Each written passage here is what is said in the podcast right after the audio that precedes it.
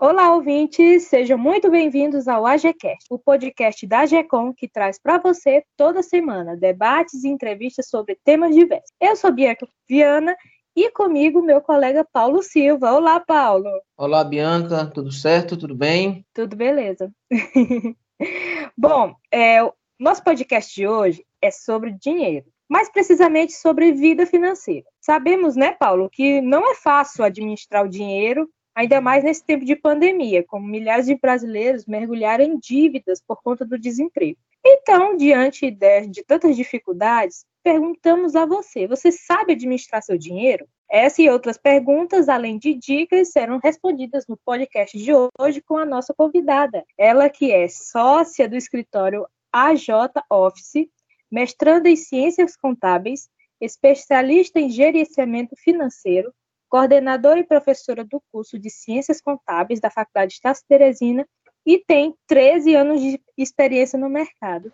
Seja bem-vinda, Jaciara, ao nosso podcast. Tudo bom? Tudo bem, obrigada. E será um prazer em contribuir, tirar dúvidas. Bom, a gente vai começar o nosso podcast de hoje. Por que, que as pessoas têm tanta dificuldade de administrar o próprio dinheiro? A dificuldade começa porque é culturalmente é, é, na construção, na nossa educação, a educação financeira ela não foi inserida, né?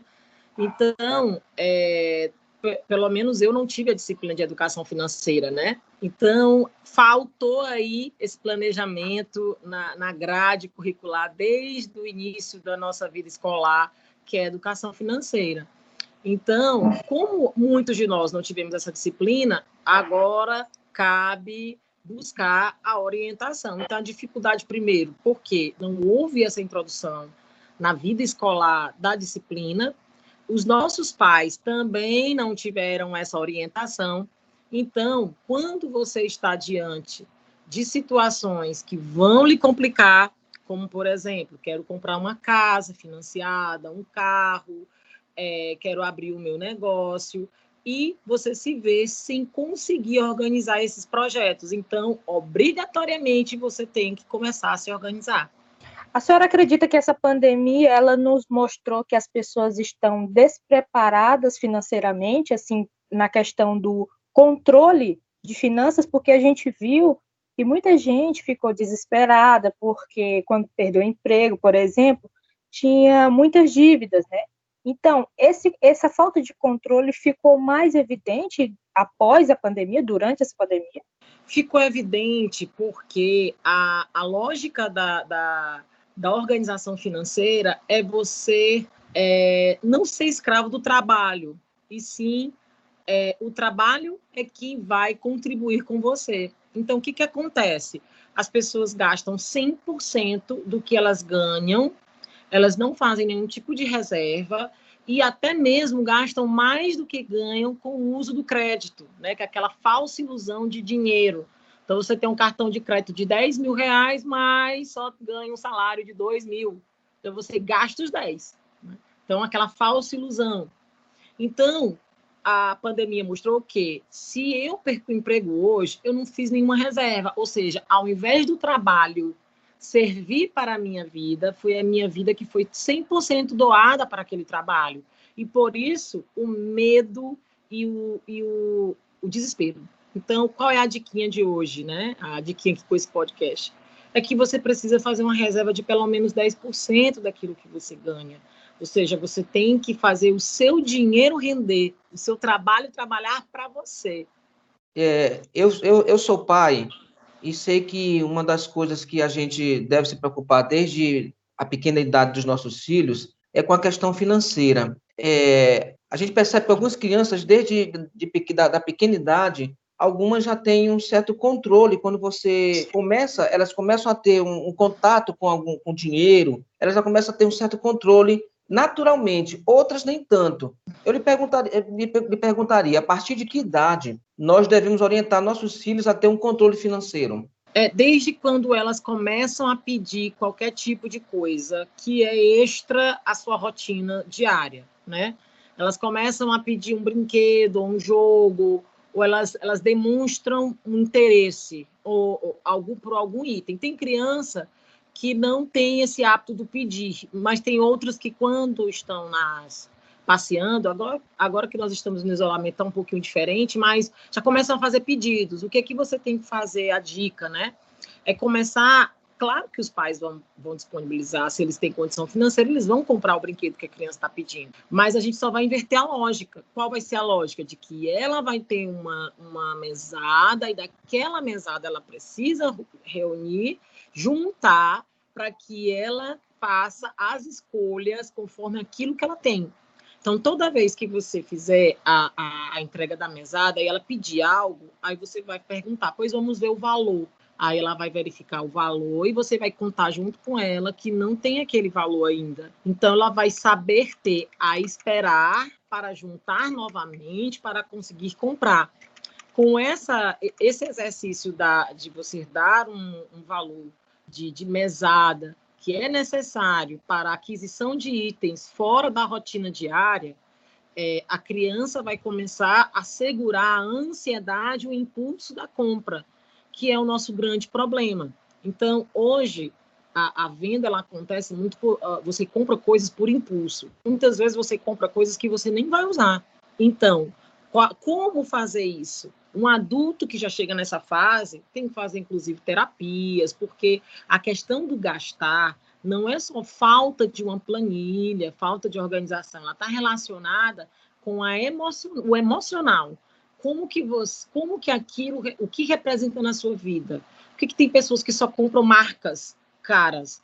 É, é, porque ela acha a marca legal? Não, porque ela acredita que aquela marca vai melhorar a imagem dela onde ela estiver. Ela chegar com a bolsa de marca, ela dizer que comprou essa marca, tem a ver com a relação que ela, a imagem que ela quer passar, tem a ver com algo que é significativo emocionalmente. Então, para mim, não é significativo emocionalmente eu andar com um carro popular. Para mim, não é algo que pra, posso andar de Gol, de Celta, de qualquer carro. Para mim, carro é simplesmente um meio de transporte para eu andar. Mas tem pessoas que o carro tem que passar a imagem de uma, de uma posição social. Ela tem que passar uma imagem de uma posição social. Então, tem muito a ver com isso a, o impulso muitas vezes faz com que você que você consiga perceber qual a, o problema, vamos dizer assim, emocional que a pessoa tem, para que ela faça compras de forma tão impulso, um impulso. Então, com a criança, se você fizer este, essas etapas,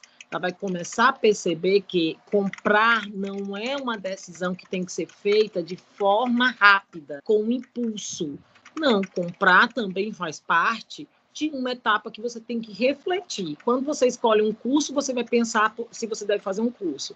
Quando você vai comprar uma casa, não. Aí no dia a dia, muitas compras são feitas sem planejamento. Então, quando você está para você começar a educar o filho, na verdade, você não vai estar freando, você não vai estar sendo um pai ruim. Você, na verdade, já vai estar é, é, fazendo com que essa criança já tenha uma competência que é importante para a administração financeira, que é a não, não ter ansiedade na hora da compra, tirar a ansiedade e inserir a reflexão.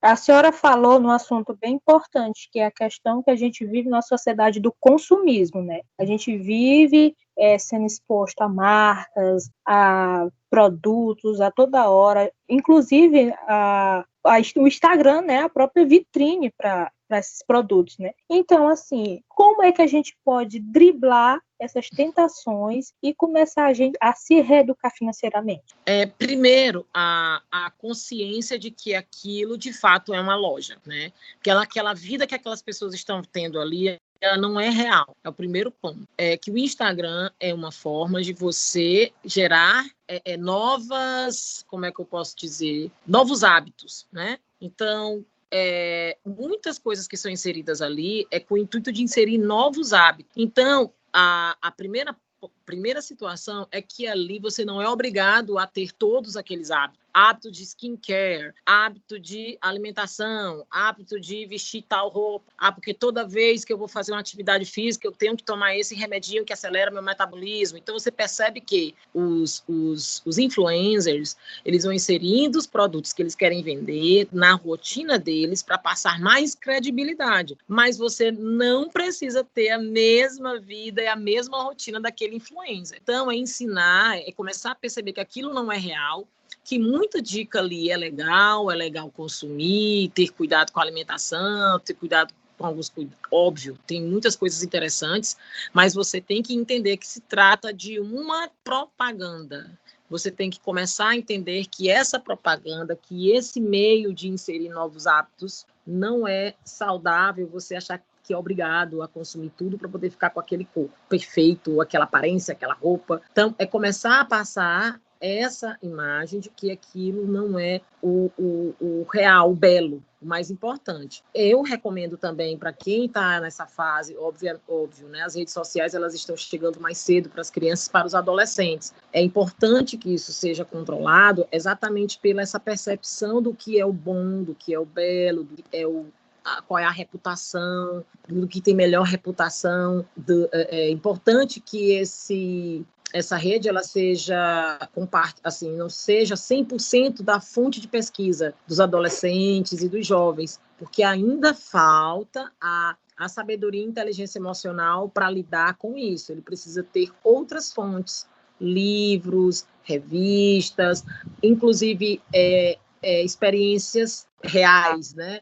Viagens, museus, ou seja, outras experiências, parques de diversões, ou seja, outras experiências que não sejam exclusivamente repassadas pelas redes sociais, porque as redes sociais hoje passou a ser uma, uma um, um, local que mais tempo as pessoas estão passando, né? Mais tempo do que lendo livros, mais tempo do que assistindo TV, é nas redes sociais. Então, ali eu preciso começar a trabalhar para entender que eu não preciso gastar todo o meu dinheiro com aquela vida que não é real e que é totalmente dispar, é, é uma, existe uma disparidade enorme, né? Então, enquanto nós estamos falando de nós, réis mortais, influencers ganham por mês cerca de meio a um milhão de reais por mês. Com o padrão deles, podem ter, sim, aquele skincare aquela viagem para Maldivas, né?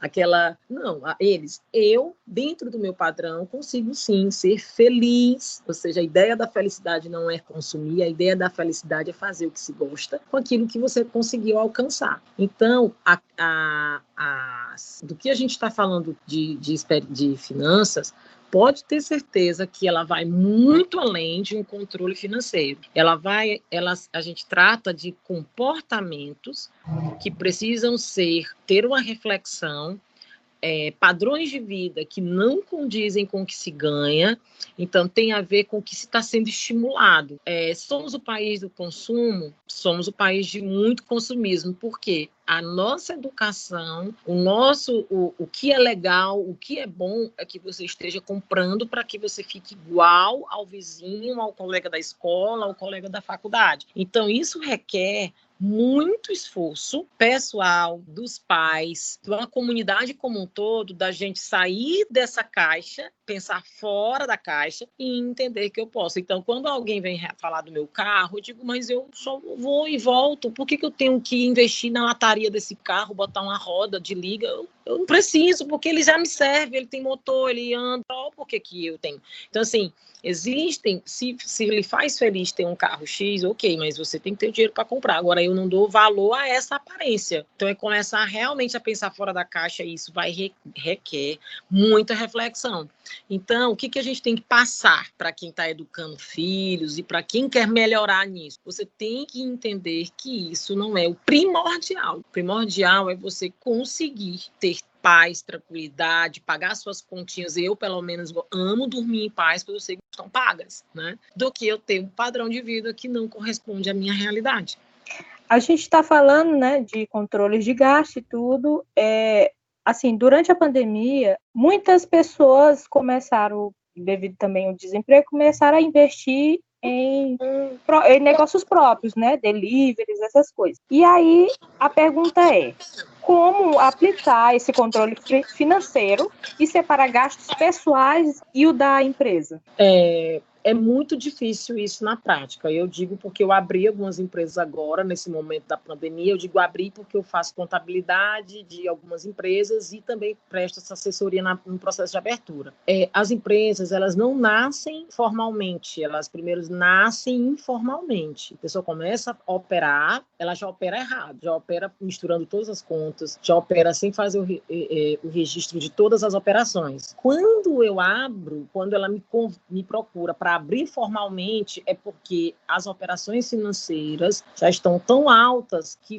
que com, com toda certeza elas serão fiscalizadas e serão multadas por estarem operando informalmente. Né? Então, ela já está buscando a formalização porque é o jeito. É tipo aquela pessoa que está muito mal e com taxas altíssimas, aí é o jeito ir para academia, é o jeito ir ao médico. Então, é o jeito ter que ter um contador. Então, também não há essa cultura, não existe. Então, quando ela nos procura, a primeira coisa que eu faço é fazer a entrega de planilhas financeiras e falo da importância do controle financeiro. Eu mostro na realidade como isso acontece. Ou seja, vamos fazer um primeiro mês para você perceber a diferença. Aí elas começam a ver o lucro, coisa que elas não veem. Ela só vê faturamento, ela não vê lucro. E ela não consegue entender porque ela não cresce. Então, o importante para essas empresas é que quando elas buscarem assessoria de um profissional, o profissional ter essa sensibilidade, que é o que eu venho batendo na tecla como coordenadora de curso, como profissional, venho conversando com outros contadores do conselho de contabilidade, porque os profissionais estão agindo de forma muito fria nesse processo. Ah, você quer abrir empresa, né? Quero. Aí vai, formaliza, entrega todos os documentos e lá fica. Ele não, ele não dá aquele passo da consultoria nesse processo, porque pode ter certeza. E posso lhe dizer com, com total certeza, 100% hoje das empresas que estão nascendo nesta pandemia estão nascendo de forma desorganizada, misturando despesas com gastos pessoais, porque elas, esse negócio nasceu dentro de casa. E nascer dentro de casa vai sempre misturar as, os gastos. Então, quem vem buscando, inclusive, nós estamos com o núcleo de apoio fiscal da Estácio, prestando essa assessoria. Também tem o, o, os projetos do curso de administração da Estácio, prestando essa assessoria a esse pequeno que está nascendo aí nesse, nessa oportunidade de negócio que surgiu aí na pandemia. Então, a gente pode afirmar que por exemplo. Isso que muitas empresas vão à falência mais cedo, né? Por conta desse gasto descontrolado, desenfreado. Exatamente, porque o, empreendedor, o empreendedorismo no Brasil, ele nasceu, ele nasce da necessidade daquele que perdeu o emprego. É, você, quando está na sua, na sua infância, é muito raro alguém dizer, ah, eu vou ser dona do meu próprio negócio às vezes é das experiências ruins que você vivenciou na empresa, trabalhando para alguém, que faz você dizer, ah, agora eu vou ter meu próprio negócio. Ou seja, o estímulo ao empreendedorismo, ele é, é praticamente inexistente aqui no Brasil. É, muitas vezes, a, as atividades de consultoria, elas só nascem para apagar um incêndio e não como base para a construção de uma empresa saudável. Por esse motivo que a, um incentivo à inovação, um incentivo a, a, ao jovens a criação de novos projetos é interessante porque vai dar a noção do empreendedorismo. Eu já falei para os meus alunos, eu não quero vocês trabalhando para os outros, eu quero vocês com o próprio negócio de vocês. Se eu digo isso enquanto eles estão na graduação, a chance deles ser um contador liberal trabalhando para si é muito mais fácil. Agora, se eu simplesmente abro vagas de estágio, se aluno vai estagiar e ele entra na caverna do dragão, como eu digo, sem conseguir sair, sem conseguir perceber, pode ter sim mais ganhos e mais rentabilidade, ele não vai conseguir. Então, o incentivo ao empreendedorismo, ele tem que acontecer em qualquer uma das etapas da educação da pessoa. Não teve na, na, no ensino médio, não teve no ensino fundamental, estamos no ensino superior, embora é agora. Qualquer área deve ser incentivado ao empreendedorismo, mas de forma a não se sair de uma situação negativa porque está trabalhando para os outros, mas porque você já percebeu que você pode ter mais renda do que trabalhando para alguém.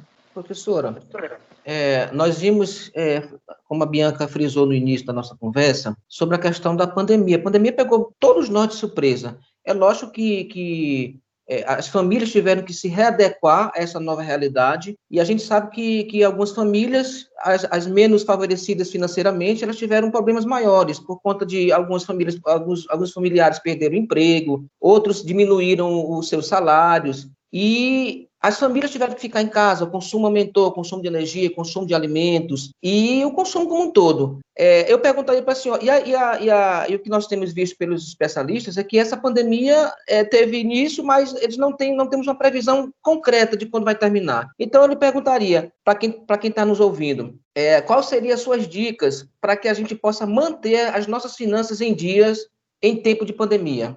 É, manter em dias, em tempo de, de pandemia, vai, vai, vai, assim, quando se trata de uma situação que seja possível fazer, né? Nós sabemos que tem famílias em situações muito difíceis, né? Se é possível fazer, é claro que vamos cair o padrão. É claro que você vai ter que psicologicamente entender que vai ter que diminuir tudo, tudo que você consumia de melhor padrão, você vai ter que estar abraçando um padrão mais baixo, né? Se é possível, renda, faça isso. Diversifique renda, aproveite a internet para ver o que é possível fazer na pandemia que você possa ganhar dinheiro para diversificar a sua renda, para que você não tenha um padrão, não caia tanto padrão. Quando nós estamos falando de famílias de padrão mais baixo, aquelas que estão vivendo de auxílio emergencial, né? Aí nós já estamos tratando de uma situação que, de fato, ela vai precisar de um auxílio de políticas públicas para que ela ou de organizações não governamentais para que dê um apoio, né? Inclusive, a gente tem que abrir os olhos para esse, esse público, né? Existem pessoas realmente que estão em situações de total desfavorecimento, mas, se possível, claro, ela vai ter que, vai ter que diminuir o padrão e, se possível, diversificar a renda. Jaciara, você viu isso? Vi. Várias famílias conseguiram diversificar a renda, mudando percebendo o empreendedorismo de oportunidade e abriram atividades, fizeram uma formalização de microempreendedor individual e conseguiram manter a, a, a, renda de, a renda.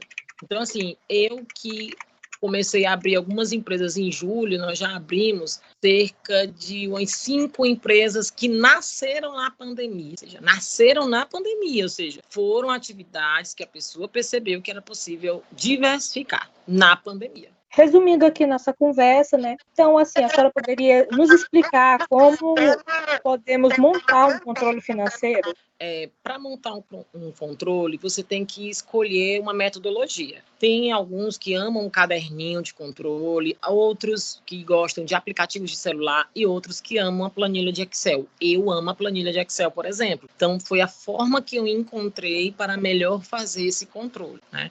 Então, você primeiro tem que escolher uma metodologia. Segundo, criar o hábito de todo tempo anotar tudo que está gastando. Porque a primeira coisa é saber qual é o meu padrão. Estou vivendo que padrão? Aí, primeiramente, é fazer essa análise do padrão. Qual o padrão que você tem e qual o padrão que você está vivendo? Porque é possível ter essas duas situações bem diferentes. Você ganhar um salário mínimo e estar com um padrão de três salários mínimos. Professor, é possível? É, porque tem um cartão de crédito. O cartão de crédito mostra isso para a gente. Se o cartão de crédito você paga ele todo o tempo, em dias, e ainda sobra dinheiro, é que você esteja vivendo, a, vivendo dentro do seu padrão. Mas se todo o tempo, ou não paga todo, ou quando você paga o cartão, você precisa pagar para poder de novo abrir crédito para você comprar de novo, já é um problema.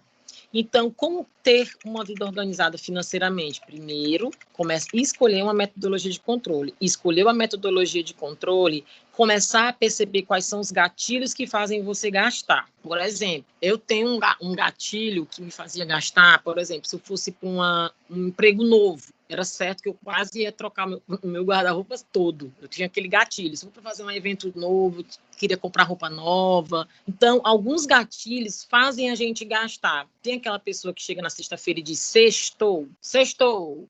Aí aquilo é o gatilho para ir para bar, para comprar cerveja, para beber e gastar para além daquilo que pode tem, você tem algum gatilho que faz você gastar mais. Quando você entra na loja, a mulher olha, mas roupa, essa roupa ficou linda em você, prove essa, prove aquela. Então, naquela ânsia de se sentir bonita naquelas roupas e achar que só pode ficar bonita naquelas roupas, pode ser o seu gatilho para você gastar mais. Então, você tem que identificar quais são os gatilhos que fazem você gastar mais aí você já começa a cortar esse gatilho substituindo por outros. Então, a organização financeira ela requer tanto. A escolha de um controle, tem que ter um controle, não temos como memorizar todas as nossas transações e começar a perceber e fugir daquilo que está atrapalhando você naquele seu controle financeiro. Mas elas procrastinam todas as suas contas mais básicas, contas mais básicas, tipo água, luz, corta, uma coisa assim fora do normal. Então, exatamente, fora do normal. Então, é começar a entender por que, que você está procrastinando. Tem pessoas que elas não conseguem ser confrontadas com as próprias contas a pagar. Na hora que você senta para fazer uma, uma individual, ela, ela até chora, ela não quer ver as contas que ela está devendo. Então, é, é, por quê? Porque o consumo, o padrão, o mostrar que tem, é aquilo que faz com que você seja bem quisto, bem sucedido. O sucesso está atrelado com os bens que você tem. Então, é como se você chegasse, eu tenho hoje 36 anos, meu Deus, eu tenho 36 anos, é inadmissível não postar um sítio, inadmissível não postar um carro de... É ina... Não, é assim, então, assim, a aceitação do padrão, sinceramente, esse é o nosso grande problema, é aceitar que nosso salário só paga isso. Você não precisa fazer VT, você só precisa viver com o que você tem. A senhora, durante toda a entrevista, a senhora falou de padrões, né? Padrão. E assim, a senhora poderia nos explicar para os nossos ouvintes também é, como analisar o nosso padrão dentro deste contexto financeiro? O padrão nosso é em conformidade àquilo que a gente ganha aquilo que a gente ganha pode estar dentro de uma categoria, ou categoria A, categoria B, categoria C, categoria D. O nosso salário vai nos colocar num padrão daquilo da, da, da nosso, das nossas possibilidades de escolha. Se eu só ganho um salário mínimo, eu, não, eu posso até ter uma moto, né? pagamento de uma moto, fazer um supermercado, pagar uma, uma casa de aluguel ou uma casa de programa social, beleza. Agora, com mil reais, um, mil e quarenta e cinco, que é o salário mínimo hoje, não tem condições. Você tá, se você mora só e se, se sustém com aquele salário, está fazendo viagens e mais viagens e mais viagens. Só se você fizer uma poupança, aí sim vem o controle da ansiedade. Poxa, você ganha um salário mínimo, você não merece viajar? Claro que você merece mas você vai ter que ter um controle da sua ansiedade, uma programação maior, fazer uma poupança, dinheiro, se programar para aquela atividade que você quer. E também pensar em possibilidades de diversificar a sua renda. O que, que eu acredito hoje é sobre a democratização das redes sociais. Você pode ganhar dinheiro com redes sociais, ou seja, antes o acesso a você ser um influencer estava muito mais associado à profissão que você realizava, ou seja, você é uma atriz da Globo, vamos dizer assim, você pode ser representante de uma marca. Hoje você vê várias pessoas que, que, que, cresceram nas redes sociais representando marcas. Então, as redes sociais se tornou uma forma de democratizar um pouco o acesso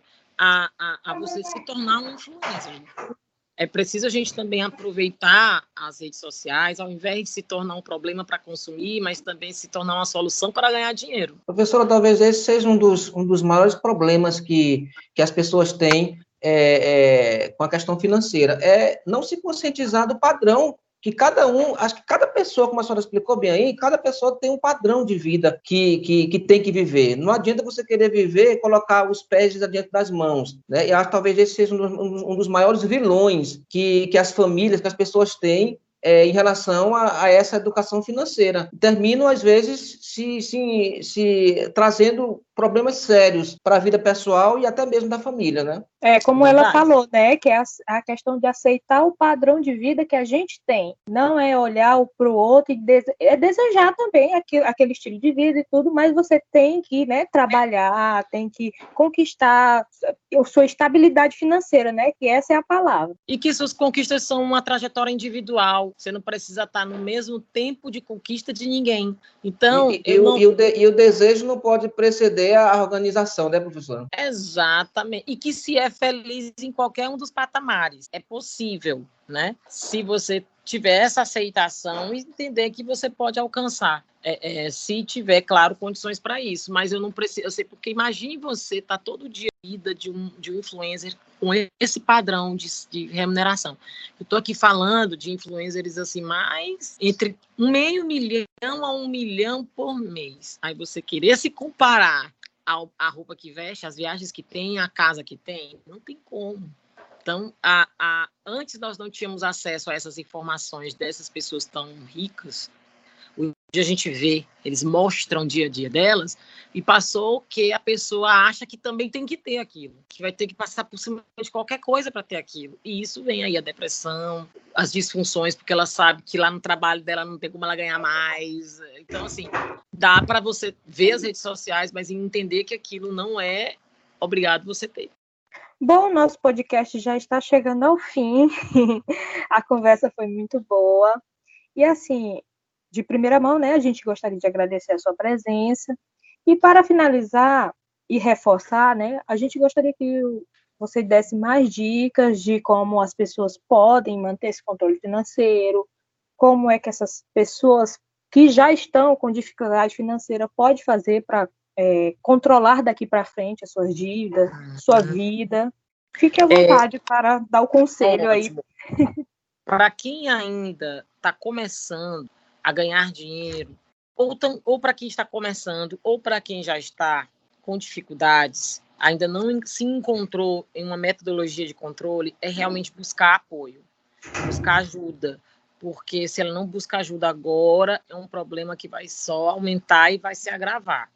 Então, busque ajuda, ou em, ou em sites que tratam de consultoria financeira, de finanças pessoais, ou buscar dicas, as, as redes sociais aí mostram tantos perfis que podem nos dar apoio, caso você não queira buscar um profissional, né? Mas buscar as informações sobre controlar, se controlar, né? Como ter esse controle, para você identificar como é, pensar no futuro. A, a perspectiva nossa não pode ser imediatista, ela tem que ser no futuro eu quero me sentir, eu quero estar bem financeiramente, eu quero trabalhar menos aos 70 anos, aos 60 anos, mas eu nem sei se eu vou estar vivo até lá, mas se eu ficar vivo até lá, pelo menos eu vou estar com este investimento aqui, né? Vou estar com esse valor guardado para que eu me projete para mais, mais em outra oportunidade.